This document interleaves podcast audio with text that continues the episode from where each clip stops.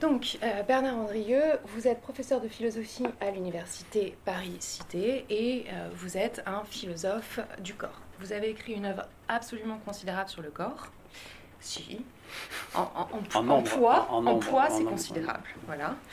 Et vous avez contribué à légitimer même d'autres types de philosophie du corps et aussi à ouvrir des relectures de philosophes classiques selon une autre grille de lecture en montrant qu'ils avaient parlé d'aspects du corps et de rapports au corps qu'on n'avait pas vu et qu'on peut voir maintenant au prisme d'autres concepts.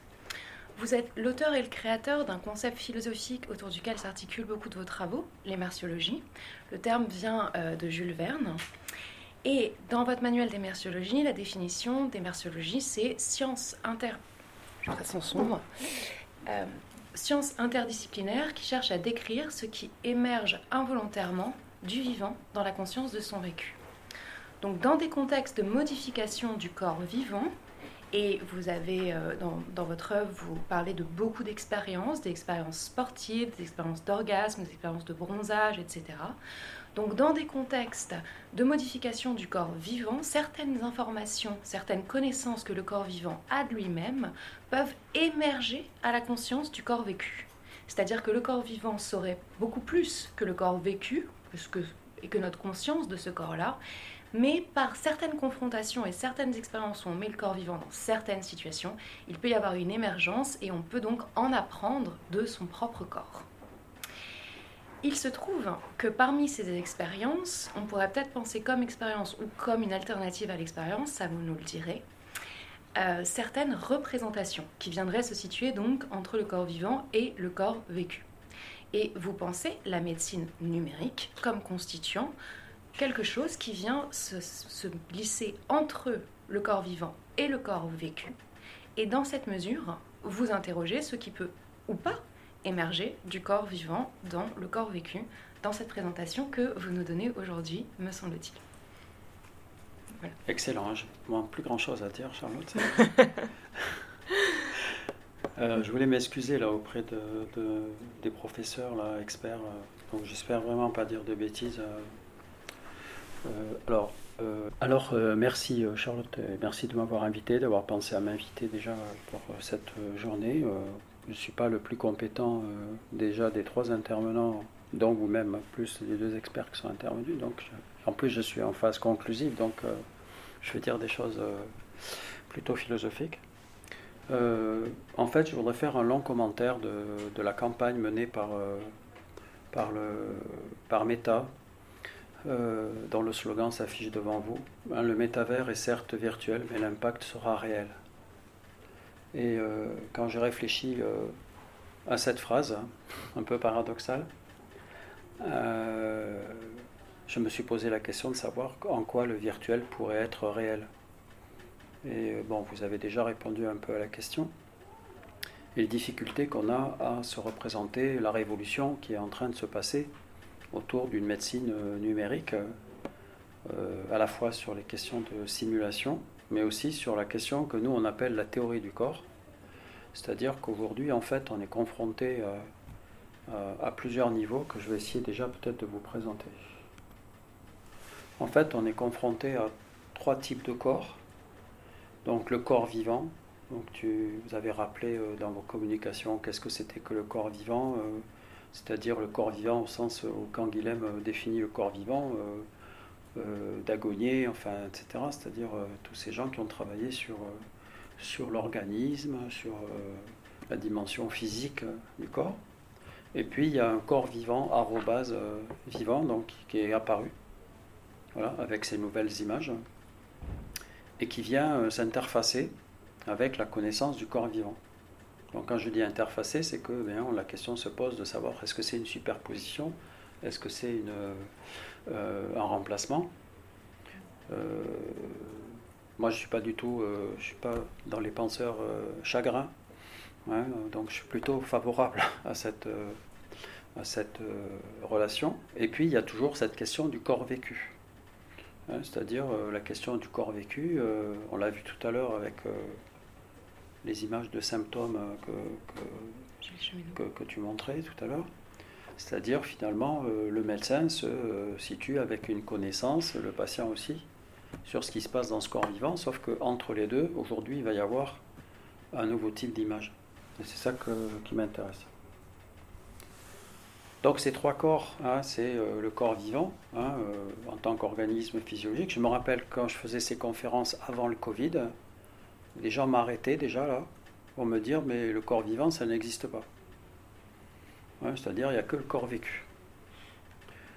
Hein, c'est-à-dire que les gens ont découvert avec le Covid qu'il y avait un corps vivant, qu'on pouvait mourir euh, du Covid. Et que donc en fait il y a une sorte de redécouverte par par euh, la contamination. Bon, pour notre génération du sida, on a très rapidement compris hein, ce que c'était que le corps vivant. Euh, mais euh, on avait perdu un peu l'idée par une sorte d'hypertrophie du corps vécu, hein, finalement, que la phénoménologie, la psychologie, la psychanalyse, enfin, etc., la sociologie, était capable de décrire finalement le corps vécu et que le corps vivant, c'était vraiment quelque chose qui ne produisait pas forcément du sens. Et le grand génie de votre journée, justement, et de tous ces travaux de, nos collègues, c'est justement de, montrer que l'image numérique euh, a une place euh, absolument centrale aujourd'hui et que la difficulté pour, euh, pour le grand public, hein, peut-être, c'est d'arriver à comprendre que ce corps arrobase vivant, c'est pas non plus le corps vivant. Hein, c'est-à-dire que, bien évidemment, on a, tendance, et vous le dites vous-même, hein, en termes opératoires, bien évidemment, on va s'appuyer sur le corps arrobase vivant pour pouvoir intervenir sur le corps vivant. Mais ça reste quand même deux dimensions différentes. Donc nous, on défend plutôt la thèse de la discontinuité, même si cette discontinuité est opératoire. En effet, euh, le corps vivant, hein, euh, sans arrobase, intéresse à la fois le médecin et le patient. Hein, mais pas, selon le même point de vue pour le médecin, hein, euh, le corps vivant est toujours mutant. Hein, il est toujours actif, il est toujours dynamique, hein, et il propose sans cesse euh, à la symptomatologie un certain nombre de signes qui permettent d'établir un diagnostic qui est toujours provisoire. Euh, et donc, dans une certaine mesure, le corps vivant du médecin se construit sur l'habitus, Hein, de diagnostiquer, euh, avec des instruments, des comparaisons cliniques, hein, qui lui permettent de dresser un tableau clinique. Hein. et l'image y est vivante, car, et c'est là l'intérêt peut-être des nouvelles images, précisément, euh, les datas qui sont produites par le corps vivant, eh bien, euh, sont en réalité le résultat d'un processus beaucoup plus actif. Et l'intérêt de, ces images numériques, c'est de nous montrer ce processus, qui était jusque-là invisible. Hein, c'est-à-dire qu'il faut bien penser que la révolution épistémologique qu'on est en train de vivre, c'est que jusque-là, le corps vivant, c'était un continent noir dans son processus dynamique. Aujourd'hui, avec toutes ces images, toutes ces techniques qu'on va voir, euh, que vous connaissez très bien, euh, il y a eu une rupture. Hein, et, donc, on nous propose même aujourd'hui de passer directement dans le corps euh, vivant en rebase. Hein, et c'est la question du métavers. Le patient, lui aussi, il a un corps vivant, hein, qui est vécu, qui est le résultat d'ailleurs d'un filtrage perceptif. Hein, c'est-à-dire que lui, il n'a pas la connaissance du médecin, il n'a pas les instruments, etc. Parce que lui, il ne fait qu'apercevoir une partie de l'activation vivante que connaît le médecin, et qu'il va être capable d'objectiver. Et euh, même si on se sert euh, de biais, de grilles sensorielles intimes, euh, hein, de questionnaires, de repères, hein, finalement, le patient a beaucoup de mal à comprendre ce qui se passe à l'intérieur de son corps. Et ça, c'est que tout le monde appelle l'immersion, hein, c'est-à-dire qu'il subit cette immersion. il est toujours vivant, c'est le, le, titre du petit ouvrage que j'ai fait qui s'appelle Malade encore vivant, qui repose sur justement une quarantaine de, témoignages écrits hein, de gens qui sont dans des maladies chroniques terminales, cancer, euh, sida, etc. Et on s'aperçoit bien évidemment que du caractère euh, désarçonné hein, de la parole, de l'écriture du patient, hein, qui finalement n'a plus les mots pour le dire, pour reprendre le titre de Marie Cardinal, euh, c'est-à-dire qui, qui, est obligé de, euh, euh, de reconnaître que voilà, il y a des choses qui se passent en lui. Voilà. Et que sans le médecin et sans peut-être cette médecine numérique qu'on va voir, cet écart, finalement, entre d'un côté, il se passe quelque chose dans mon corps vivant, et d'autre part, le filtre perceptif de mon vécu fait que je ressens des choses, mais je ne sais pas ce que je ressens, hein, est maintenu. C'est c'est clair ce que je raconte? Non, parce que Charlotte m'a dit attention, il faut parler clairement. Euh, attention. Alors, dans ce petit ouvrage hein, que vous pourrez acquérir hein, pour la somme de, de 5,50 euros, hein, je pense, euh, il est totalement, euh, totalement accessible. on, a, on s'était amusé à faire un petit tableau, justement, des, différents types de patients. Et donc, on avait ce patient expert, on avait le patient euh, médecin de soi-même, le malade médecin, le malade militant et le malade immersif. Et en fait, euh, ce qui était super intéressant, c'est que, et là, on voit comment la question du malade immersif est beaucoup plus intéressante pour nous que la question du patient expert, c'est que le malade immersif, il est confronté à des phénomènes extrêmement euh, violents qui dépasse la représentation qu'il a de son propre vécu, parce qu'il euh, ah, il éprouve une douleur euh, extrême, euh, il se passe des choses dans son corps qui perd le contrôle. Il est confronté à l'involontaire. Et ça, c'est très intéressant parce que l'image numérique va lui donner une transparence qui ne va pas forcément. c'est pas la panacée, hein, c'est pas un remède, mais qui va lui donner en tout cas une connaissance de ce qui se passe à l'intérieur. J'ai pas le temps d'expliquer tout ça, mais euh, vous, le retrouverez. Donc, le médecin, les experts que nous avons là, euh, c'est des gens qui ont une très grande expérience. Parce qu'en réalité, ils ont un corps vécu aussi, vivant, du médecin, qui se construit à travers un habitus et qui a l'habitus de diagnostic avec les instruments. Hein, voilà. Et donc l'image qu'ils ont, c'est une image qui est bien sûr euh, euh, vivante parce qu'ils connaissent, ils fréquentent les corps, ils voient les, évolutions des maladies, etc. Ils sont capables de faire des, tableaux cliniques, etc., Mais paradoxalement, hein, c'est ça qui est incroyable, c'est que paradoxalement, ça n'a pas suffi. tu l'as montré très bien. Ça n'a pas suffi. C'est-à-dire qu'on a fondé une clinique sur le regard, l'observation, etc. Et on, s'est senti dans l'évolution technique. On a créé un nouveau regard qui va même au-delà du corps vécu vivant du médecin. C'est-à-dire qu'il va reconstruire son corps vécu vivant à partir d'images numériques. Vous voyez le paradoxe, hein, c'est différent entre voir quelqu'un, toucher quelqu'un, euh, le palper, etc. Et là, en fait, je vais avoir en plus un instrument, hein, qui est une image virtuelle, qui va donc renouveler le vécu, voyez, du vivant, hein, du médecin. Hein, c'est-à-dire qu'on a, a, une sorte de nouvelle euh, connaissance qu'il faudrait analyser. Ce serait intéressant de les interviewer. Je me propose de venir euh, faire des entretiens sur la modification, hein, par exemple, de, euh, de la perception qu'ils ont du corps. Est-ce qu'ils se rappellent encore de ce que c'était avant? Vous voyez ce que je veux dire? Pour le patient, c'est pareil. Hein. Alors, euh, patient, euh, euh, c'est lui qui, qui, est bloqué, il est coincé dans son filtrage perceptif. Hein. Il n'aperçoit qu'une toute petite partie de ce qui se passe. Et donc lui aussi, ça va être une révolution. Hein. C'est-à-dire que lui, il est confronté à un autre problème, c'est qu'il va avoir des images, il faut qu'il les rapporte à des échelles esthésiologiques, comme dit Merleau-Ponty, qu'il faut qu'il les rapporte à des échelles esthésiologiques internes à des sensations internes. C'est-à-dire qu'on va lui dire, là, vous voyez, il se passe ça, mais finalement, c'est une image numérique, c'est pas du ressenti pour le patient. Vous voyez ce que je veux dire? C'est pas du ressenti. Hein, il faut qu'il fasse un report hein, d'une information numérique à un contenu interne, euh, tu vois, euh, vécu.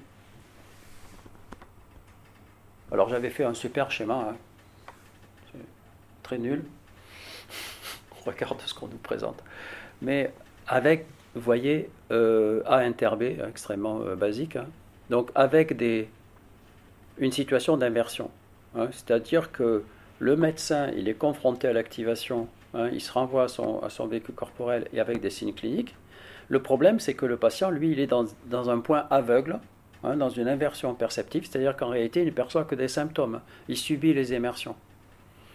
Et donc, il y a une, heureusement, il y a un interb, donc il se rencontre, euh, etc., etc. Mais en réalité, c'est ça que l'image numérique va briser. L'image numérique va introduire un troisième élément qui n'existait pas dans le face-à-face. Parce que dans le face-à-face, il y avait euh, quelqu'un qui savait, qui, était, qui avait un tableau clinique, etc. De l'autre côté, euh, quelqu'un qui ressentait. Et là, on va lui dire, attendez. Hein, je vais vous montrer le... Donc c'est ce que j'ai appelé le corps vivant. Hein, quand je dis appelé, c'est parce qu'on a fait un bouquin sur, euh, avec nos amis de Lyon, justement, sur le corps vivant. Et ce corps vivant, il repose sur trois problèmes hein, que je vais essayer d'exposer un peu maladroitement par rapport à l'expertise de nos collègues. Premièrement, la question du tracking. Hein, c'est-à-dire qu'on est aujourd'hui confronté, et là je ne rentre pas du tout dans les problèmes éthiques et hein, dans, les, dans, les, nombreuses rubriques éthiques euh, euh, qui, qui, envahissent nos journaux sur est-ce que le droit à l'accès aux data, sur la propriété des data, etc. C'est un débat passionnant, mais j'essaie de rester dans un débat euh, plutôt euh, technique. Donc, c'est tout à fait nouveau là ce qui est en train de se passer. On croit qu'on a, perdu ça parce qu'on est en plein dedans. Donc euh, aujourd'hui, en train de, hein, de traquer des informations qu'on va aller chercher à l'intérieur du corps, soit en termes d'activité du corps, soit en termes de biomarqueurs, hein, traceurs, etc. C'est-à-dire qu'on va stimuler hein, la production Hein, des datas pour pouvoir les recueillir. Donc, tu vois, ça veut dire qu'en fait, le corps vivant que tu as, c'est pas du tout le corps, c'est, c'est pas le vrai corps. Tu vois ce que je veux dire? En réalité, ces explorations de tracking révèlent un corps, corps vivant, qui, qui, dit que ben là, finalement, tu. Hein, euh, il y, a des activités qui étaient invisibles qui aujourd'hui sont rendues visibles, comme si c'était des activations. D'où les questions de simulation, hein, deuxième point, de simulation médicale, de ce qu'on peut appeler la méta-médecine. Certains se réjouissent des malheurs de Zuckerberg, mais moi je ne me réjouis pas du tout. Je veux dire que là, c'est une transformation technologique majeure, ce qui est en train de se passer. C'est extrêmement difficile ce qu'il est en train de faire. Hein, on va le revoir avec Cameron dans Avatar. Hein, c'est extrêmement difficile. Comment représenter hein, une méta-médecine auprès de grands publics qui, considèrent encore que la médecine, c'est euh, le corps vivant, le corps vécu, etc. c'est extrêmement difficile d'expliquer qu'on va apprendre quelque chose par quelque chose de totalement virtuel. Et donc par la modélisation virtuelle, tu l'as dit tout à l'heure, modélisation virtuelle, design thérapeutique, hein, etc.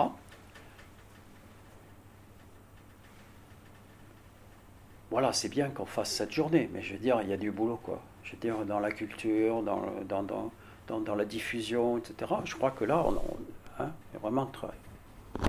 Alors, ce qu'on avait essayé de développer justement dans le numéro sur l'évolution psychiatrique, c'était justement l'idée que euh, il y avait aujourd'hui une, une intériorisation de ces écrans.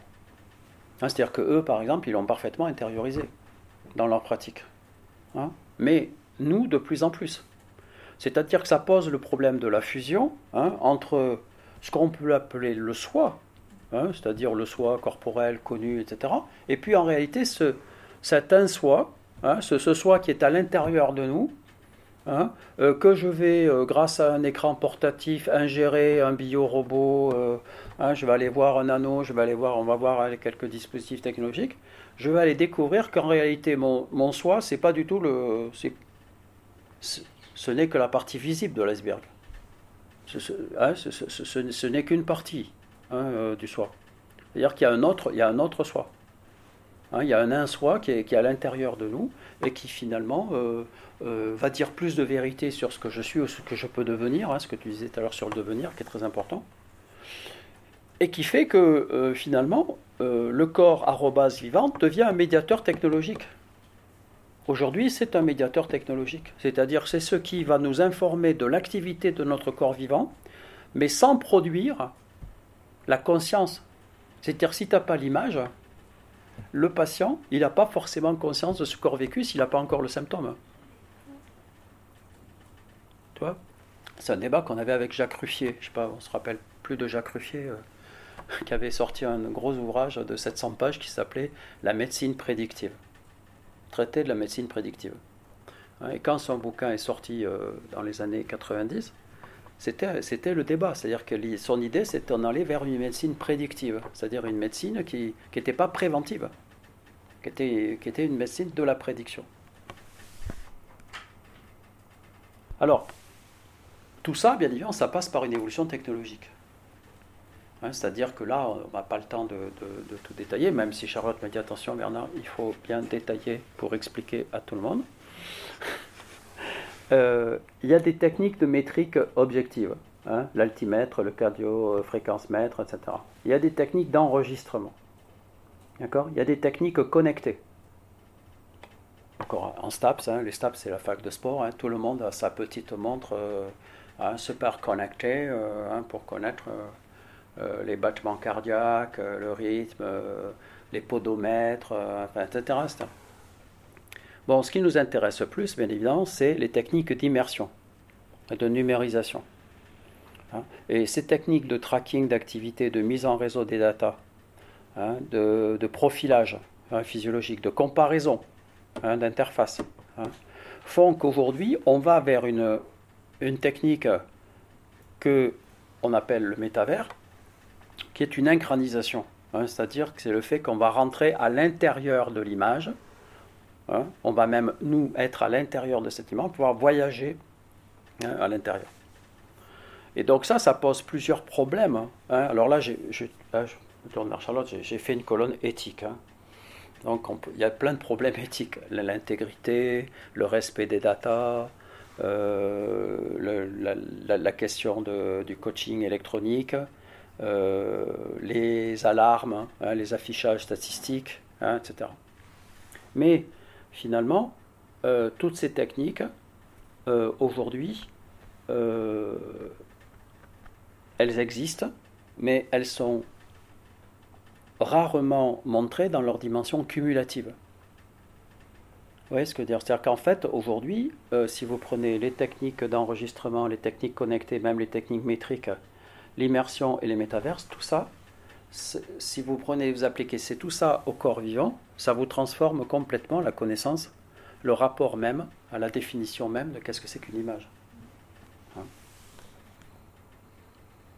Donc l'écran, hein, euh, c'est ça, c'est le, Je vous recommande le, livre d'Anna Caterina euh, Dalmasso hein, qui a fait sa thèse sur Merleau-Ponty, qui s'appelle Le corps, c'est l'écran, qui est un magnifique livre euh, où elle, montre comment Merleau-Ponty développait une philosophie du visuel Hein. Et donc, nous, on avait participé au livre de, de Mauro Carbone et de Jaco Bodoni et des collègues italiens sur cette idée, justement, que le vivant, par son activité, va laisser. Et c'est ça l'intérêt de, l'image numérique c'est que l'image numérique, elle va capter cette immersion. Elle va capter l'immersion involontaire des informations. Vous voyez, je veux dire, avant même que ça arrive à la conscience. Pourquoi? Parce qu'on a des technologies qui nous permettent de le voir, hein, de, voir cette immersion. C'est-à-dire pourquoi? Parce qu'elle va aux sources mêmes de l'activation. Elle va aux sources mêmes de l'activation de ces zones. D'accord Donc euh, le scanner, euh, enfin, je vais montrer bêtement ces techniques après, hein, donc vous ne tomberez pas dessus euh, tout de suite. Mais c'est pour, j'essaie de montrer l'évolution. donc on est dans, dans un corps qui est in situ. Hein, on est dans un corps qui est in situ, c'est-à-dire que en fait c'est le corps vivant qui est acteur. C'est le corps vivant qui est acteur et qui va être à l'intérieur même de l'image numérique qui va capter son activité. Ce sont des choses qu'on savait au départ, hein, je veux dire quand on prenait la fréquence cardiaque, hein, quand on mesure le, tonus, euh, enfin etc. On savait bien. Voilà. Mais, là, si vous voulez, c'est l'activité même qui va être, euh, qui va, qui va être perçue de l'intérieur. Bon, vous la reconnaissez. Hein. Voilà, quelques. J'ai fait, fait cette petite historique pour vous montrer en 4-5 diapos l'évolution. Parce que on a, on a l'impression que. Hein, radiographier. Hein? Ok, donc quelques images hein, que j'ai prises. Euh, nos amis ont expliqué ça tout à l'heure. Hein? C'est déjà tout autre chose que euh, hein, la découverte du radium. Hein? Bon, et finalement, aujourd'hui, ce que tu as dit tout à l'heure sur, sur la radiographie euh, d'intervention, interventionnelle, c'est ça que tu as dit? Qui, est-ce qui en parle? Non, mais je veux dire, on considère que la radio, je fais une radio, euh, je ne considère pas que c'est un outil d'intervention. Hein, je dis c'est un résultat, c'est une photographie, c'est une image, je l'ai sur le bureau et puis je vais. Voilà. Non, en réalité, on voit bien qu'elle va participer même. Hein. Donc ça, c'est totalement nouveau. La visualisation de l'imagerie médicale. Hein, c'est-à-dire le, fait, le, fait de voir une image, parce qu'on a perdu ça aussi, de voir une image en direct. Vous voyez ce que je veux dire C'est-à-dire que le gars, il est dans le, Hein, dans le tube. Et le, gars qui est sur l'écran, il voit l'image en direct de ce qui se passe. Même si on sait que c'est une reconstruction, il y a des algorithmes, il y a des machins, etc. Bon, ok. Mais euh, pour autant, ça n'invalide pas. C'est-à-dire que là, on est bien dans le corps arrobase vivant, d'accord Qui est reconstitué sur l'écran. Et le gars, il a un corps vivant qui est, qui est dans le tube, d'accord?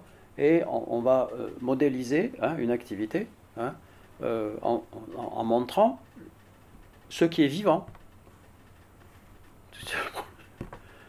Vous voyez ce que je veux dire? Parce qu'on avait l'impression que, bon, on nous montrait, moi j'ai des radios du genou, hein, alors il me dit, bon, c'est pas grave, tu vois, t'as de l'arthrose, c'est normal. Mais c'est pas le vivant de ma douleur. Vous voyez ce que je veux dire C'est pas le vivant de ma douleur. Là déjà, euh, hein, je peux voir le film. Bon, l'enregistrement. Enregistrer. Hein pas besoin de vous expliquer les évolutions technologiques. Hein vous le voyez bien. Aujourd'hui, on est en capacité d'enregistrer le cerveau vivant. Hein in vivo. Alors, c'est pas un scoop. Hein. Mais je veux dire, ça transforme complètement. Moi, qui ai fait ma thèse hein, avec Dominique Lecourt sur, euh, sur la neurophilosophie, dans les années, euh, je n'ose pas dire la date, dans les années 90 on va dire. C'était le début du cerveau vivant. C'était le début, on commençait à, dire, voilà, on va observer le cerveau vivant, ça ne sera pas du tout le, euh, cerveau avec des courbes, le G, etc. Bon. Donc là, ça implique, et je pense hein, bien évidemment aux travaux qui sont faits hein, euh, sur l'épilepsie, hein, le Brain TV, c'est-à-dire qu'on est, on est dans une situation où Jean-Philippe Lachaud a montré que euh, on est capable de montrer à des patients épileptiques l'image de leur cerveau in vivo, d'accord, et que donc il y a un impact, il y a un impact de cette vision de son cerveau in vivo sur la crise épileptique. La connaissance que le patient va prendre in vivo Hein, de, l'activité de son cerveau, de ses courbes, etc., va lui permettre d'anticiper la crise, de la diminuer. Vous voyez le, feedback hein, que peut produire le corps vivant arrobase, hein, sur le corps vivant sans arrobase. Bon, vous en avez parlé, je ne vais pas expliquer toutes ces techniques parce que d'abord je suis nul pour les expliquer, mais euh, ce qui nous intéresse c'est euh, de tracer. Hein, c'est-à-dire d'introduire des traceurs. Et ça, c'est très intéressant. Ça veut dire qu'en réalité, euh, l'image du cerveau, l'image du squelette, l'image de tout ce que vous voulez, le corps, etc. En réalité, c'est le, corps vivant, arrobas, qui va la produire.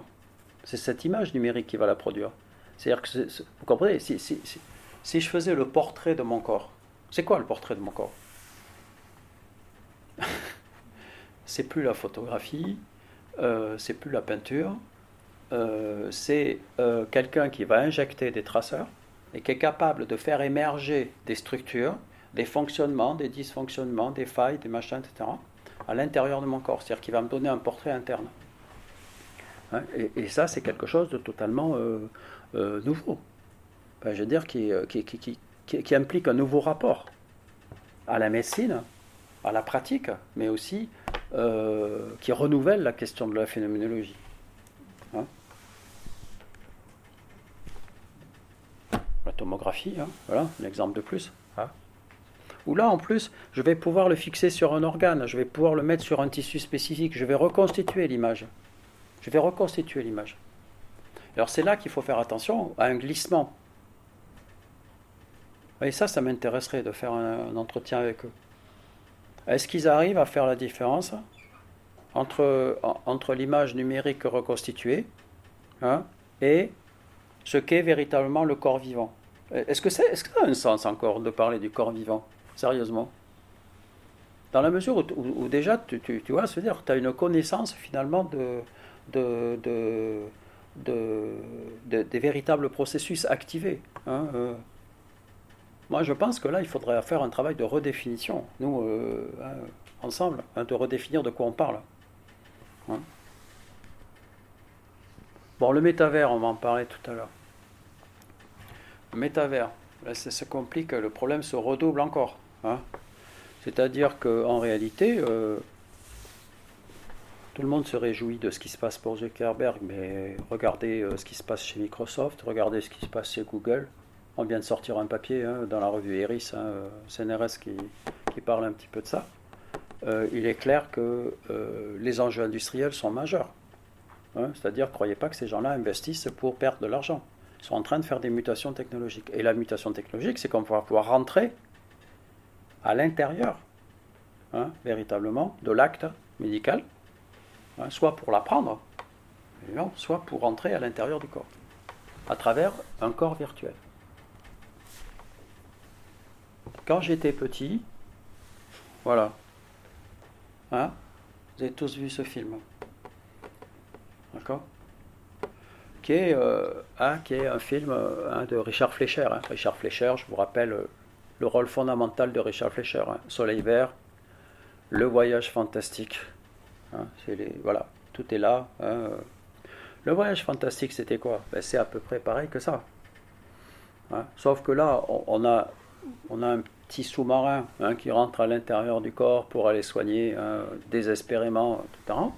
Voilà. Là, maintenant, on est capable d'injecter une pilule dans le corps du patient pour aller euh, diagnostiquer à l'intérieur de l'estomac, euh, tube digestif, etc et surtout de transférer les données en temps réel. Voilà, ça, ça m'intéresse, la notion de temps réel. Qu'est-ce que c'est que le corps réel? Qu'est-ce que c'est que le corps Qu'est-ce que c'est que ce temps réel? Est-ce que c'est le temps réel euh, du corps vivant? Est-ce que c'est un temps qui est recomposé? Est-ce qu'il y a une transformation par l'algorithme? Tu vois Des data, des temps, etc.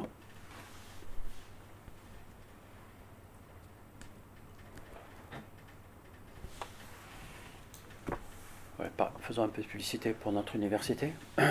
Euh, l'université Paris-Cité est heureuse de vous annoncer euh, le premier diplôme interuniversitaire, international francophone,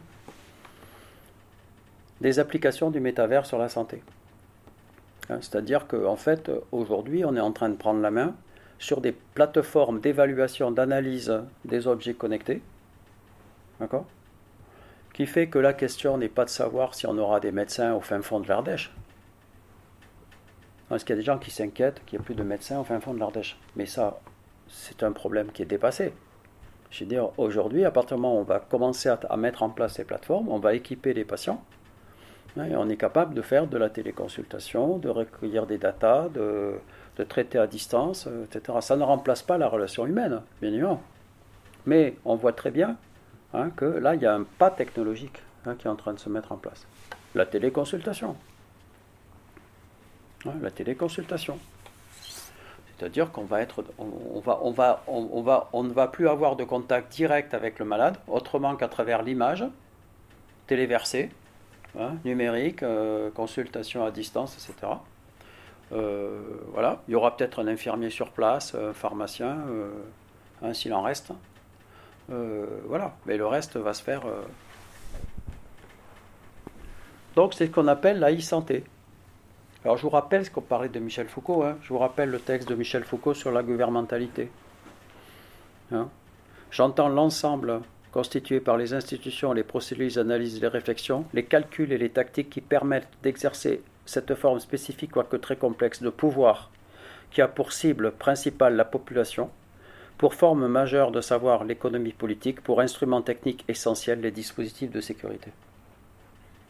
Voilà, c'est exactement la période dans laquelle nous sommes. C'est-à-dire qu'il y a une gouvernementalité qui va se faire grâce à ces modélisations hein, d'objets connectés, de logiciels, de télémédecine, etc. Et puis, bien évidemment, on a la simulation médicale. Hein, on a aussi la simulation médicale. C'est-à-dire des, euh, situations dans lesquelles euh, on va euh, pouvoir développer des modes d'apprentissage. Parce que c'est ça l'enjeu hein, l'enjeu de l'éducation aujourd'hui. C'est comment est-ce qu'on apprend Aujourd'hui, on sait très bien que si on apprend en présentiel et en virtuel, c'est plus efficace que que du présentiel ou que du virtuel. Hein? Donc, on va s'appuyer sur les, doubles technologies. Hein? Et donc, bien évidemment, la question de la simulation devient centrale pour les médecins, mais aussi sans doute pour les patients. Il y a une éducation à la santé à mettre en place. Vous savez ce que c'est que la simulation médicale, je sais pas décrire, mais vous, voyez comment euh, la question de l'hybridation, hein, qui est absolument centrale pour nous, je vous rappelle notre livre hein, Devenir hybride, hein, préfacé par Stellark. Devenir hybride, Stellark est un grand artiste qui a anticipé les questions sur son propre corps, qui était à Paris il y a un mois, qui a fait une conférence remarquable sur l'hybridation technologique. on voit très bien que le corps biologique va être hybridé à des dispositifs et qu'en retour, Hein, cette hybridation va lui donner des informations sur ce qui se passe dans son corps.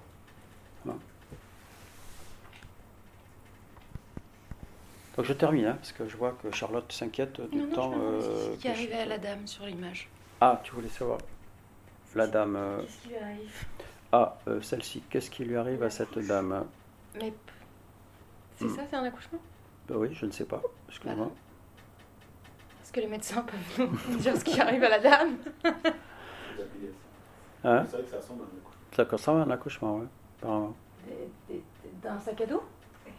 Oui, apparemment, c'est un, c'est une simulation euh, médicale. Il doit y avoir un bébé, oh. enfin, un bébé dans le, dans le sac que l'étudiant peut palper. Ouais, ça doit être ça. Ah, parfait. Pour pouvoir qu'ils ressentent les sensations. Et non, mais plus, plus c'est vrai qu'après, ça libère du temps pour les questions, ce qui va être fantastique après ce que Voilà, donc je, si j'ai encore 5 euh, euh, minutes pour terminer. Donc le métavers le métavers. Le métavers, ça repose sur plusieurs problèmes. Hein. Bien sûr, le Web 3.0, hein, euh, la réalité virtuelle. Hein. Euh, le fait que cette réalité virtuelle, elle va nous permettre de pouvoir développer euh, toute une économie. parce que le, problème qui se passe aujourd'hui, ce n'est pas le problème technologique, c'est le problème de la rentabilité du métavers. C'est-à-dire que euh, comment est-ce qu'on va rentabiliser le fait d'avoir de, accès à une image numérique et de communiquer par avatar?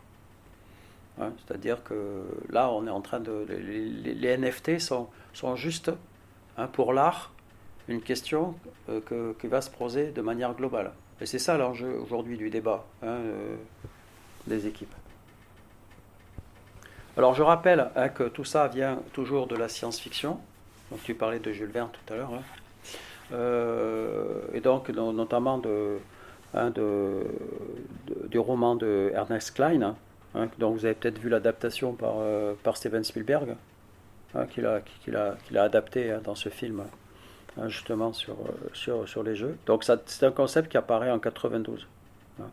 Il représente une immersion entière du corps à travers des incarnations numériques, comme des avatars, comme des hologrammes, comme des délégations à d'autres corps. Et à la différence du simple jeu vidéo, qui s'arrête hein, avec le joueur, l'environnement est persistant. C'est-à-dire que votre avatar pourra continuer, hein, il continue déjà, hein, euh, à faire des actions à l'intérieur d'un monde, monde virtuel, vous représenter, prendre des décisions, etc. Tu parlais tout à l'heure des jumeaux, hein, des, jumeaux virtuels. Hein. Euh, quand j'ai découvert ça, que c'était Dassault Systèmes qui faisait ça, il fallait avoir une attaque. Parce que moi, je pensais que Dassault faisait des avions. Mais pas du tout. Dassault ne fait plus des avions depuis longtemps. Euh, en réalité, ils sont en train, euh, bien évidemment, de, développer le concept de in silico. Hein, c'est-à-dire le fait d'ouvrir la voie à une nouvelle médecine qui va construire des avatars numériques pour prévoir ce que tu disais tout à l'heure, les effets d'un traitement sur un... J'étais beaucoup intéressé par ce que tu disais sur le problème de l'évolution de la moyenne du crâne. Ça, c'est super intéressant. Sur un patient euh, donné. Il y a les facteurs génétiques, mais il y a les facteurs épigénétiques et il y a sans doute aussi les facteurs subjectifs pour le sujet. Hein, le fait qu'il ait accès à cette connaissance. Mm. on, sait, on sait les problématiques que ça a posées hein, sur les diagnostics euh, des maladies génétiques, hein, euh, comme euh, la Corée. Je veux dire, on voit très bien les problèmes que ça a posés. Et donc, on, est même dans le projet hein, de construire, donc ça c'est le projet européen, hein, Virtual euh, hein, euh, Physiological Human. Il y a 42 projets qui sont en train de travailler à ça. Euh, de, développer donc une nouvelle génération à la fois d'ordinateurs et en même temps de, de programmes pour prédire l'évolution des maladies et de répondre au traitement. Et là, il y a un gros projet européen qui s'est mis en place Hein, euh, sans doute je crois que nous on participe, hein, je crois que nos universités sont dedans, euh, qui font que justement on va euh, commencer par un effort collaboratif. Bah, c'est un peu l'équivalent de la description du génome, hein, ce qui est en train de se passer. Je veux dire, c'est l'équivalent. C'est-à-dire que là, on, va être en capacité de pouvoir développer une physiologie. Par exemple, Virtue Earth.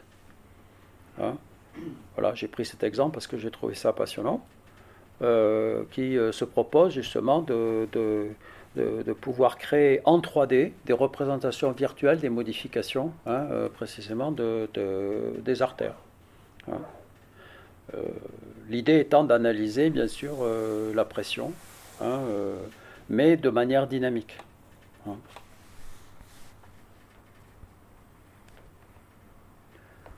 La cardiologie computationnelle. J'ai pris cet exemple parce que euh, Damien Vitilo, dans mon équipe, travaille euh, hein, sur la cardio, donc euh, on n'en est pas là, nous, on ne fait pas de la cardio computationnelle.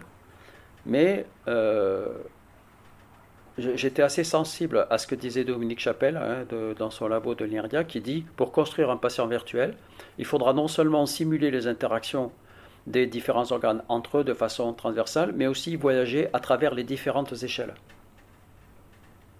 C'est-à-dire que ça, c'est très intéressant par rapport à ce qu'on disait tout à l'heure. Il ne s'agit pas de, regretter le corps vivant, le corps vécu. Il s'agit de montrer qu'il y a plusieurs échelles et que, finalement, de, pouvoir permettre aux gens de pouvoir passer d'une échelle à une autre, de bien leur expliquer ça.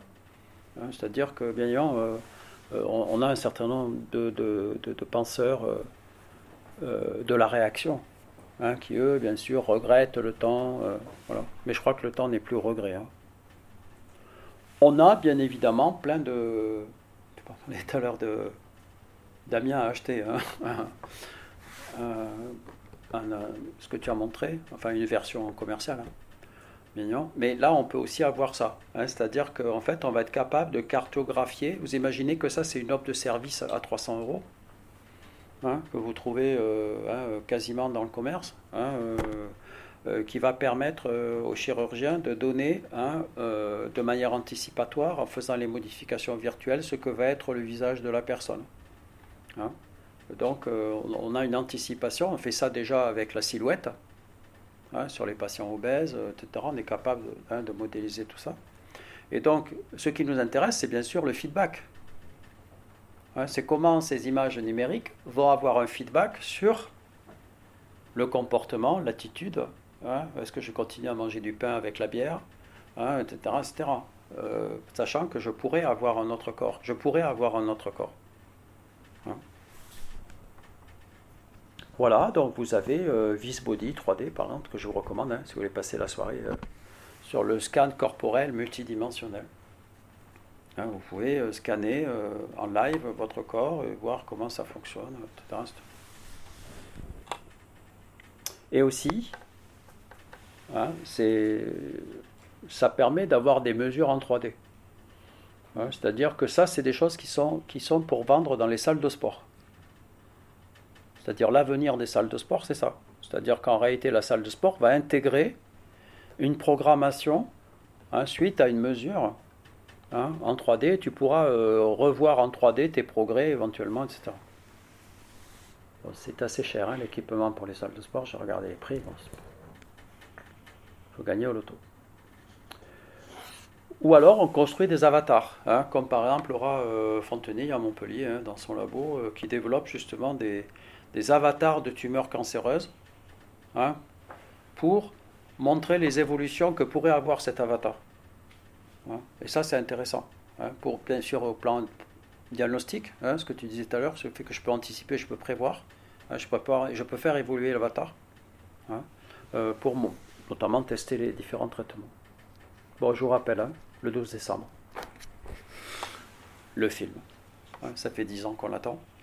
Donc, euh, hein. Et Cabron a dit des choses très intéressantes sur ça. Il a dit attention, un échec de Avatar, ce serait une catastrophe. Hein, pourquoi? Parce que l'enjeu, c'est quel cinéma on va produire. Quel est l'avenir du cinéma? Hein, C'est-à-dire, euh, comment est-ce que je vais introduire des dispositifs Et là, il y a toute une réflexion euh, que mène euh, Cameron sur ces questions. Alors, bien sûr, le problème qu'on a aujourd'hui, hein, c'est avec l'échec des Google Glass, hein, bien évidemment, c'est de savoir qu'est-ce qu'ils sont en train de faire. Hein. C'est-à-dire, est-ce qu'on va faire disparaître le téléphone portable On va le remplacer par des lunettes interactives dans lesquelles je vais être dans les trois espaces en même temps euh, quel, va être le dispositif? Est-ce que ça va être un dispositif permanent? Est-ce que ça va être un dispositif provisoire? Est-ce qu'on va se servir euh, encore du téléphone portable? Bon, là, la traduction technologique hein, n'est pas encore euh, totalement réalisée. Mais je vous rassure, à Dubaï, on a déjà mis en place la chose. Ah, tu parlais de, des gens qui sont en train de te supprimer les images 2D là. Mais à Dubaï, ils, ont, hein, ils sont en train d'inventer ce qu'ils appellent l'hôpital numérique, l'hôpital métavers. Hein, c'est-à-dire un hôpital avec une université, bien sûr, euh, hein, etc., qui sera entièrement virtuel, où les gens pourront venir avec un avatar consulter les médecins. C'est-à-dire que tu vas pouvoir, euh, voilà, bah, je pense qu'il faut que, voilà, je pense faire faire des cours à la fac, peut-être me construire un avatar pour qu'il fasse le cours à ma place. Jean-Luc Mélenchon a fait ça. Jean-Luc Mélenchon a fait ça. C'était pas tout à fait un avatar, en fait, c'était une technique. Euh, j'ai regardé l'article, mais c'est très efficace. Hein.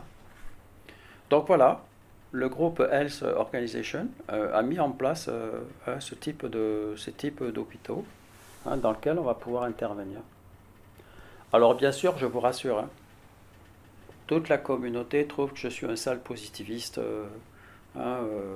plein d'espoir, Hein, qui croient aux mutations, etc. Et donc, nous avons des gens qui disent que c'est très dangereux, que c'est l'économie du corps zombie, etc. Donc là, vous avez des tonnes d'articles sur ça. Donc, je les ai épargnés, parce que vous les connaissez déjà tous. Hein. Euh, beaucoup de gens sont très critiques hein, envers que, tout ce que je viens d'exposer. Euh, et avec raison, ils ont raison de porter euh, leur critique, de dire attention, il y a un changement, etc. Mais la question, c'est qu'est-ce que ça va changer véritablement du point de vue de notre perception? Alors je termine par des dimensions éthiques. L'enjeu majeur, hein, ce, qui a, changé, c'est qu'aujourd'hui nous pouvons apprendre des choses de notre corps. Hein, c'est-à-dire que nous ne sommes plus simplement dans une attitude hein, où nous apprenons des choses sur le corps. C'est le corps lui-même qui nous apprend des choses. Hein, c'est-à-dire qu'il y, a une révolution copernicienne qui est en train de se passer. C'est-à-dire nous avons mis en place des instruments pour être enseignés par le corps. Hein, et, ça, c'est extraordinaire comme renversement du point de vue de l'évolution des espèces. C'est-à-dire que jusque-là, c'était, il y avait une, hein, que nous soyons comme maîtres et possesseurs de la nature, etc. C'est un projet de domination. En réalité, nous apercevons qu'on ne peut pas dominer le corps parce que dans le corps, il y a plein de choses qui se produisent de manière involontaire, il y a des processus, il y a des dynamiques, et qu'aujourd'hui on est capable de les voir. On pourrait peut-être être capable de les anticiper, de faire des, moyennes, etc. Et donc il y a eu ce retournement. hein. D'où le titre paradoxal du premier tome de l'immersiologie, provocateur, hein, sentir son corps vivant. La douleur, la fatigue, euh, etc. Mais aussi, moi j'aime beaucoup les pères aidants. Je pense que c'est une étape très importante. Les pères aidants, hein, c'est quelque chose de très important. Ce sont des gens qui sont passés par l'expérience avec leur corps et qui sont capables de témoigner par leur expérience hein, de quelque chose. hein, de pouvoir euh, poser la question de comment je transmets. Ça, c'est un grand problème. J'étais au Japon là euh, trois semaines. Le grand problème qu'on a discuté, c'est comment on transmet un savoir tactile à quelqu'un d'autre. Toi, un savoir ressenti, comment tu le transmets? Bien sûr, tu peux faire des bouquins, des images, des machins, mais comment tu le transmets physiquement? Hein, Comment, euh, toi, est-ce que tu mets un miroir? Est-ce que tu mets, euh, voilà. Et, et donc ça, c'est vraiment un problème aujourd'hui. On réfléchit beaucoup sur comment est-ce qu'on peut euh, fonder une épistémologie sur ça. Alors Cronenberg a répondu à cette question. Même si j'ai eu du mal avec le dernier film, hein, j'ai failli vomir avant la fin, mais euh, finalement, ce que nous dit Cronenberg, c'est que tout est connecté dans le corps humain. Et c'est pour ça que je dis toujours que le corps, c'est la réalité.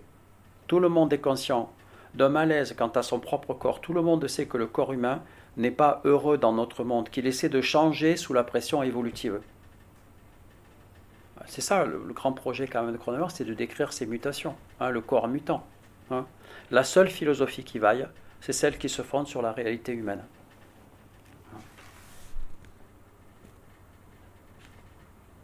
Voilà, apprendre de son corps. Je vais juste terminer par ça.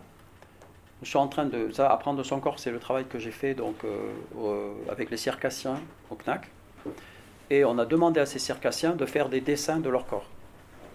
C'est-à-dire de- qu'ils nous racontent en dessin quelle est la théorie qu'ils faisaient de leur corps.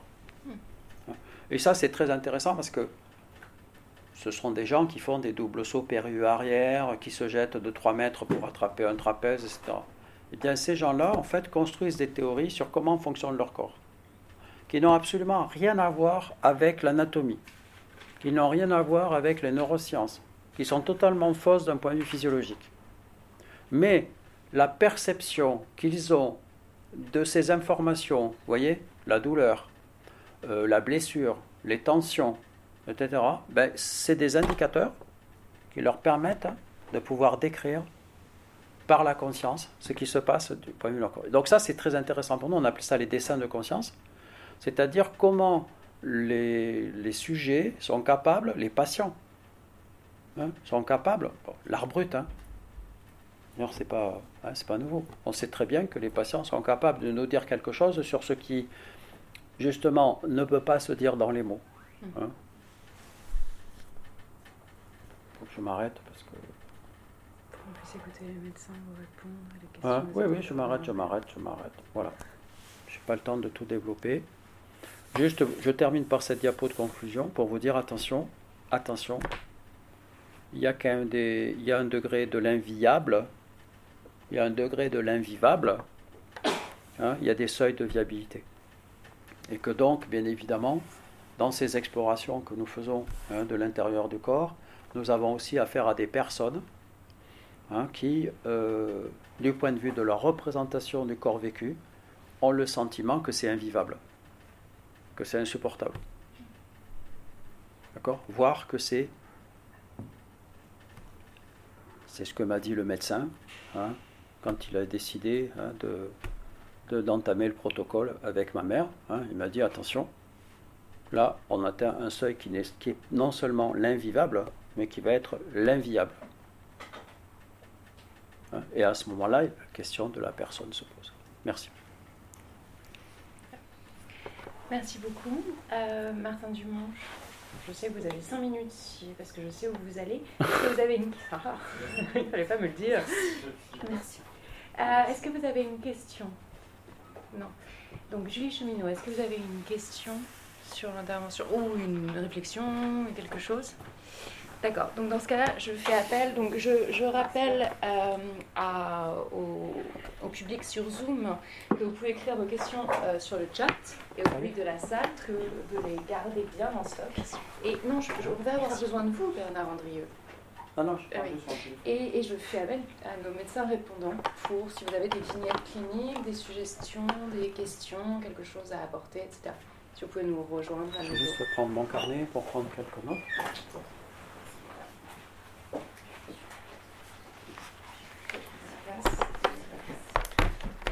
Merci beaucoup euh, pour cette présentation.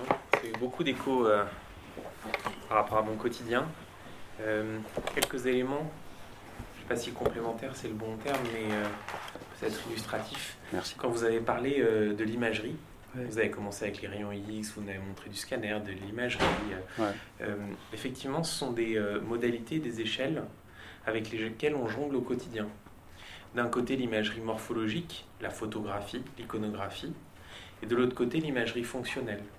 On essaie de reproduire, modéliser la fonction d'un organe, la fonction d'une tumeur, modéliser des flux, modéliser la dureté. Vous avez aussi jonglé entre les échelles. Hmm. L'échelle macroscopique, qui est l'échelle d'une imagerie, qui est l'échelle d'une pièce euh, d'anatomopathologie. L'échelle microscopique, vous savez, les, les euh, microscopes, les lames.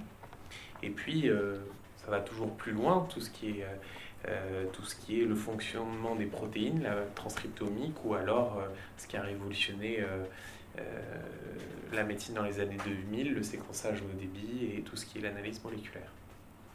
Et toutes ces approches, en fait, sont complémentaires, nous aident à mieux connaître euh, ce corps. Est-ce que c'est un corps virtuel?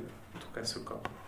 L'autre élément euh, que vous avez abordé, c'est euh, tout ce qui est réalité augmentée, réalité virtuelle. Mm. Euh, pour nous, c'est aussi nous augmenter nous-mêmes et c'est nous, nous standardiser. Et paradoxalement, quand on est côté soignant, se standardiser et être semblable les uns par rapport aux autres, c'est un vrai enjeu. Ouais, bien sûr. Tu veux Ouais. dire quoi par cette expression, se standardiser? Euh, en fait, au-delà de standardiser un opérateur, c'est standardiser une intervention. Ah, d'accord. Euh, et donc standardiser en soi. Ouais. Afin que vous, par- vous preniez l'exemple de l'Ardèche et du fait de la collecte de données qui permet de, de collecter des données à distance. euh, L'objectif, c'est que vous soyez soigné de la même façon De la même façon. partout.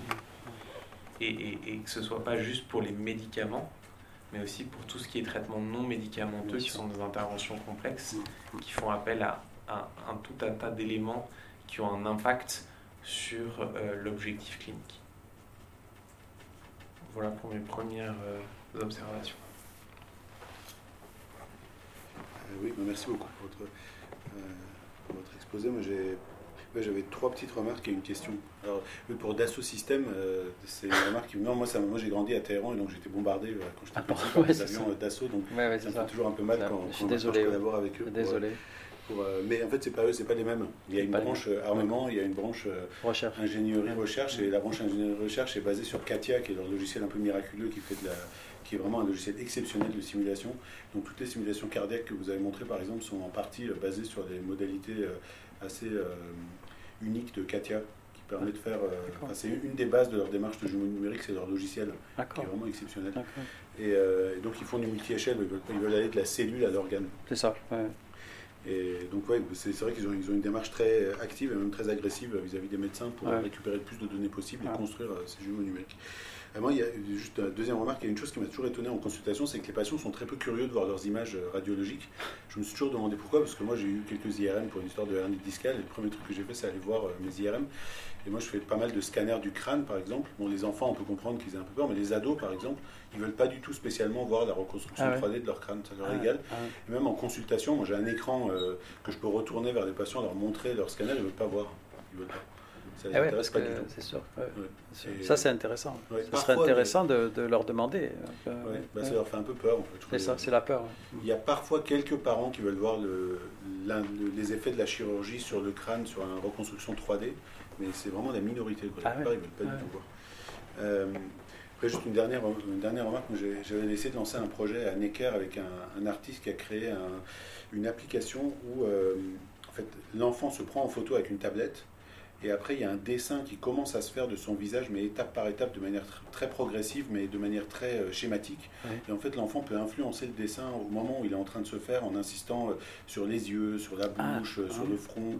Il peut modifier les couleurs, l'épaisseur du trait. Et en fait, l'idée, c'était de voir des enfants avec des malformations, ce qui, vont aller, qui ont été opérés, surtout ce qu'ils vont aller mettre en avant dans le dessin. La perception. La perception. Donc là, on est en train de faire une étude où on voit si, par exemple, s'ils ont été opérés de la bouche, ils font une grosse bouche rouge ou pas. Donc on va bientôt avoir une série de dessins avec différents types de ah malformations et d'interventions et voir comment ils se représentent. Ah ouais, ça c'est super intéressant. Et Parce que c'est ça le problème de la théorie du corps, c'est la boîte noire. C'est qu'en fait on ne sait pas du tout comment les gens perçoivent. Et, l'avantage de cette euh, approche, c'est qu'on aura aussi des métriques. On va savoir combien de temps ils ont passé sur la bouche, par exemple, en, dessinant, ah combien, combien de temps ils ont réfléchi avant de passer d'un organe à l'autre. Donc ça, ça va être intéressant. Et la dernière question que j'ai, euh, en fait, euh, dans l'introduction, vous avez dit que je travaillais au Health Data Hub. C'est une structure qui a été créée euh, par le ministère de la Santé pour gérer les données de santé en France. il y a beaucoup de débats sur le fait que la plateforme d'hébergement est en fait fournie par Microsoft Azure. Et donc cette, euh, la mise en place, moi je suis convaincu que c'est quelque chose de très bien et de très utile. Euh, en France, on a beaucoup de données, on a, pas, on a difficilement accès aux données, et là, c'était vraiment un espoir pour que les médecins puissent multiplier les projets d'utilisation des données de santé publique. Et euh, cette histoire d'hébergement Microsoft a plus ou moins stérilisé l'initiative. Maintenant, on a beaucoup de mal à. On, travaille beaucoup pour, pour, euh, pour, avancer et pour euh, s'en sortir, mais c'est très difficile d'un point de vue réglementaire et d'un point de vue politique. Et avec le nouveau gouvernement, le fait qu'il y ait le mot souveraineté dans l'intitulé du ministère de Bruno Le Maire et tout ça, on, est, on a beaucoup de mal à, convaincre que c'est une démarche vertueuse et qu'il faut faire avec les outils disponibles et pas attendre quelques années qu'il y ait un cloud souverain vers lequel on va de toute façon migrer quand il y en aura un. Bien sûr. Et comme quand vous avez parlé de, de, l'importance des travaux de Microsoft et tout, je voulais savoir ce que vous pensez de ça sur le plan éthique. Parce que moi, je pense qu'il faut avancer et après éventuellement revenir vers quelque chose de souverain dès qu'on pourra le faire, mais quand même progresser. Et que la souveraineté, c'est aussi d'avoir une place internationale dans cet élan et pas juste garder tout et ne pas avancer dans son coin et, et ne pas participer à cet élan en attendant d'avoir quelque chose de, souverain. Au sens euh, genre appartenant à, l'Europe. Donc on peut, voir, on, peut voir, on peut voir ça en deux étapes. Mais là, on part plutôt vers l'idée qu'on ne va pas faire grand-chose dans, les, prochains mois ou années. Et secondairement, une fois qu'on aura des outils à nous, entre guillemets, avancer. Bah, moi, moi, je, et juste, ça, ça remet en question beaucoup de choses sur tout ce que vous avez dit sur le métaverse, parce que pour avancer dans tout ça, il faut avoir des structures d'analyse et de partage de données. Bien sûr. Alors, comme il y a... Je vais comme il y a toute une série de questions, je veux bien répondre juste à glisser un élément en plus euh, dans le deuxième volet de ce dont vous venez de parler, et comme ça vous pourrez répondre à ça aussi. Donc sur la question de, euh, vos patients et patientes qui n'ont pas nécessairement envie de voir les images, euh, bon, je sais que ça existe. moi, on parler de moi, mais moi je suis vraiment la patiente inverse. J'ai mes dents de sagesse après opération, je les ai récupérées. Enfin voilà, c'est à moi, je vais regarder ça, merci. Voilà, donc des choses comme ça, je, je suis très intéressée par ça, mais ce qui, euh, les médecins avec lesquels je parle et auxquels que j'essaye de convaincre de me laisser voir une chirurgie ou de me faire un scanner, etc., ne comprennent pas pour certains euh, l'intérêt et la fascination que je peux avoir dans ces images. C'est-à-dire que moi, ce que je vois euh, quand je vois un corps ouvert, alors peut-être pas en vrai devant, une opération où je pense que je m'évanouirais comme tout le monde, mais dans l'idée, pourquoi j'ai envie de le voir? Parce qu'il me semble que je vais voir quelque chose de la merveilleuse finalité de la nature. Et enfin voilà, enfin, c'est Dieu au fond des IRM, euh, c'est tellement bien organisé, il y a cette beauté-là. Et peut-être que ça ferait un effet de choc et que donc je m'évanouirais comme tout le monde, mais c'est ce que j'ai envie de voir. Et ce qui est amusant, c'est que les médecins avec lesquels je parle, peut-être parce qu'ils connaissent cet effet de choc, mais même au-delà de ça, systématiquement manifestent une certaine incompréhension vis-à-vis -vis du fait que je vois quelque chose de miraculeux et de très intéressant dans le corps et dans l'intérieur et que donc j'ai envie de le voir comme ça. Donc voilà, je vais juste ajouter ça comme ça, vous pouvez l'intégrer à votre réponse, sauf si ça repasse par vous peut-être. Non, pourtant nous on est tous les jours fascinés par ce miracle quand même. Mais pour, pour, pour vous répondre, euh, nous on a été attaqués par, euh, par, par, par, des, par, par des activistes qui sont venus interrompre nos conférences en nous traitant de post-humains, de euh, parce qu'on défendait. Donc moi, moi, je suis pour euh, qu'il y ait un dialogue euh, effectivement avec ces grandes firmes technologiques parce que c'est elles qui recrutent les meilleurs ingénieurs, etc. C'est eux qui sont en train de créer les choses. Et le problème, c'est nous en Europe, est-ce qu'on a, est qu'on a les moyens de retenir tu vois, les, meilleurs cerveaux, finalement, ils vont. Enfin, je veux dire, donc si on avait les moyens de créer ça, il n'y a pas de problème. Moi, la souveraineté, je suis tout à fait d'accord. Mais après, la question qui se pose, c'est effectivement le, la question de. C'est le même problème qui s'est posé avec le génome. Hein. Dans les années 90, on avait fait plein d'articles sur le problème de la propriété, de la brevetabilité euh, des gènes, etc. C'est le problème de l'accessibilité, le problème de la gratuité et le problème de la sécurité des datas. Voilà. Et ces problèmes-là, finalement, euh, font que euh, on, sait très bien qu'en en travaillant avec ces grandes firmes, finalement, ils vont, l'avez dit vous-même, Dassault Systems, ce qu'ils veulent, c'est récupérer les datas. Voilà. Donc, après, c'est sur ça qu'il faut négocier la, souveraineté, c'est quels sont les accords euh, qu'on a par rapport. Euh, parce que nous, on n'est pas là que pour fournir la matière. Enfin, je veux dire, on est là aussi, vous faites de la modélisation, c'est aussi intéressant que.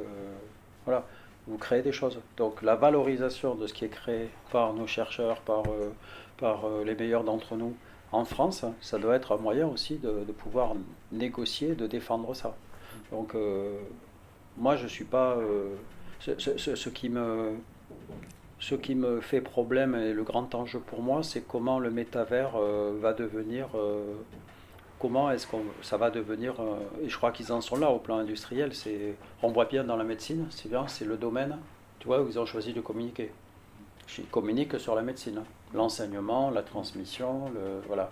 On voit bien là. Mais après, dans les autres domaines, c'est beaucoup plus compliqué. Parce que là, on ne voit pas il y a une offre de service dans la médecine qui est, qui est gérable. D'autres questions, tu disais Pardon, excuse-moi. Moi, j'avais une, une, remarque sur euh, le corps numérique et euh, sa véracité, ou pour nous, ce serait plutôt sa fiabilité, c'est-à-dire à quel point l'image qui est faite euh, est fiable. Pour nous, j'utilise le mot fiable, c'est-à-dire est-ce qu'elle va nous permettre de faire le bon diagnostic, de, de guider la bonne thérapeutique. Et aujourd'hui, on a quand même une bascule entre les rayons X qui correspondent à un principe physique, une image euh, par atténuation des corps traversés et euh, qui historiquement brûlait un film. Puis après, ça a été numérisé.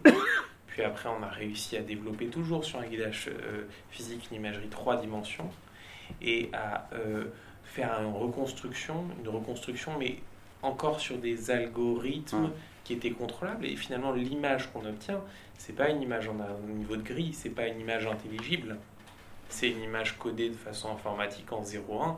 Même aujourd'hui, il y a des projets de recherche qui s'intéressent euh, à l'image brute. D'accord.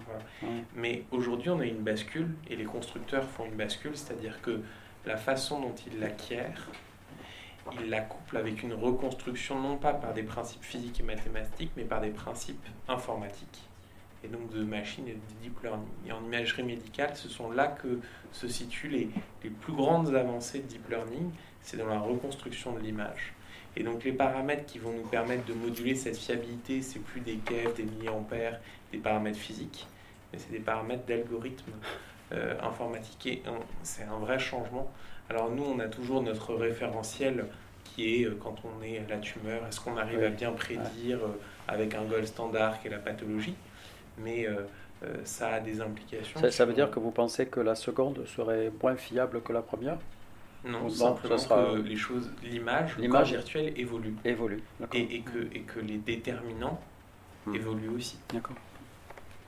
Oui, par exemple, de ça, pour vous donner un exemple concret, quand on reconstruit en 3D un scanner de crâne à partir d'une image de deux dimensions, il y a plein de trous dedans le plancher de l'orbite et l'ethmoïde et ça, il y a ah plein de trous, mais on est habitué à, ce que ce soit des trous, donc personne ne se dit que c'est par exemple la lise d'une tumeur ou une infection. Et là, on est en train de développer des algorithmes pour reconstruire en 3D le crâne à partir des IRM. Il y a une séquence d'IRM spécifique qui permet de voir un peu mieux l'os et ça permet. On essaie de faire des algorithmes d'IA qui reconstruisent le. Ça marche pas très bien encore, mais qui reconstruisent le crâne en 3D. Et il y a aussi des trous, mais dans d'autres régions. Et là, on ne sait pas encore si euh, certaines maladies qui effectivement donnent des lises osseuses, par exemple de la voûte crânienne, euh, ce que ça va donner quand on va le reconstruire en 3D. Donc il y a tout un travail pour qu'on apprenne à avoir, euh, à, effacer dans notre cerveau euh, par habitude les trous qu'on verrait sur la voûte et considérer que c'est des artefacts de reconstruction et savoir les différencier des vrais trous qui viendraient d'une maladie comme l'histiocytose par exemple qui ferait effectivement des trous dans l'os. Et ça, personne n'est habitué, par exemple, à voir une voûte crânienne avec des trous. Parce que au scanner, du coup, la voûte crânienne est bien lisse et parfaitement reconstituée. Donc ça, c'est, il faut qu'on s'habitue à une nouvelle euh, sémiologie de la reconstruction. Et ça, 3D, c'est intéressant. Ouais, c'est super intéressant de voir que ça vous oblige à recomposer aussi le, le regard, enfin la façon dont vous avez été formé. euh. Et personne ne fait attention au trou du plancher d'orbite, par exemple, quand on fait une 3D de scanner, tout le monde sait très bien que c'est Bien sûr, bien sûr. ouais. Merci beaucoup. Julie Cheminots, est-ce que vous avez des questions ou des éléments à apporter? Est-ce qu'il y a des questions dans le public présent? Oui. Et donc on a encore euh, quelques minutes, mais... euh, On en a une sur En tout cas, le- ce serait sur passionnant Très bien. qu'on discute de tout ça dans une vraie enquête euh, de terrain. Bernard Mourieux, j'avais question. Vous avez dit brièvement qu'il était nécessaire d'expliquer aux gens les passages d'échelle entre le corps vécu, corps humain, corps numérique. J'ai pas très bien compris de quel genre vous parliez. Est-ce que c'est des patients et du coup quels sont les enjeux euh, éducatifs, humains derrière ça euh, Mais dé- déjà, vous voyez que nos, nos- collègues euh, professeurs, médecins, euh, eux-mêmes euh, voient que c'est difficile parce que c'est difficile pour eux parce qu'ils ont été construits dans un certain modèle euh, de, de- l'image anatomique et que en fait les nouveaux outils proposent d'autres images qui les obligent à recomposer euh, leur propre représentation pour arriver à comprendre finalement ce que montre l'image. Et euh, je veux dire par là qu'il n'y a pas où est-ce qu'il y aurait euh, une émission de télévision, tu vois, veux dire, un programme euh, virtuel ou euh, une chaîne éducative qui nous montrerait, euh, tu vois, l'impact de ces nouvelles technologies sur une nouvelle connaissance du corps. C'est ça que je veux dire. J'ai l'impression, si tu veux, quand je vais... euh, j'avais été auditionné par, euh, par Decathlon pour, parce que justement quand j'ai travaillé sur l'immersion, ils étaient intéressés par ça. Et en fait, leur seul problème, c'est qu'en fait, ils vendent des montres connectées à des tonnes de sportifs, mais que en fait, les gens ils savent pas quoi en faire. C'est-à-dire qu'ils se retrouvent avec des tonnes de data, tu vois. Les gens ont des tonnes de data, et là ils m'ont dit, mais est-ce que tu peux pas euh, nous dire euh, les profils, euh, enfin tu vois. En fait, le problème c'était qu'ils on vend des outils, mais dont on dont ça apporte des informations. On ne sait pas d'abord comment a été construite cette information, et d'autre part à quoi ça va servir. Est-ce que c'est utile? Je veux dire, par exemple, moi je me suis aperçu que mon iPhone me donnait des informations qui étaient un peu fausses par rapport à mon activité réelle, parce qu'il exagère un petit peu, euh, etc., etc. Il compte des trucs que j'ai pas fait, euh, etc.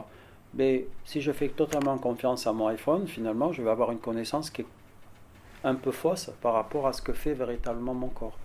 Et tous ces biais, tous ces biais, il y avait un très beau livre qui s'appelle euh, Cerveau et psychologie qui était paru chez PUF euh, il y a une dizaine d'années, où justement on analysait tous les biais que tu viens de dire, tous les biais, voilà, ces biais-là, ils sont pas, ils sont pas posés. Tu veux, on vend l'objet, mais finalement on ne on dit pas attention, attention, c'est une image, euh, il y a un algorithme derrière, etc. C'est pas le corps réel. Et petit à petit, il y a un glissement.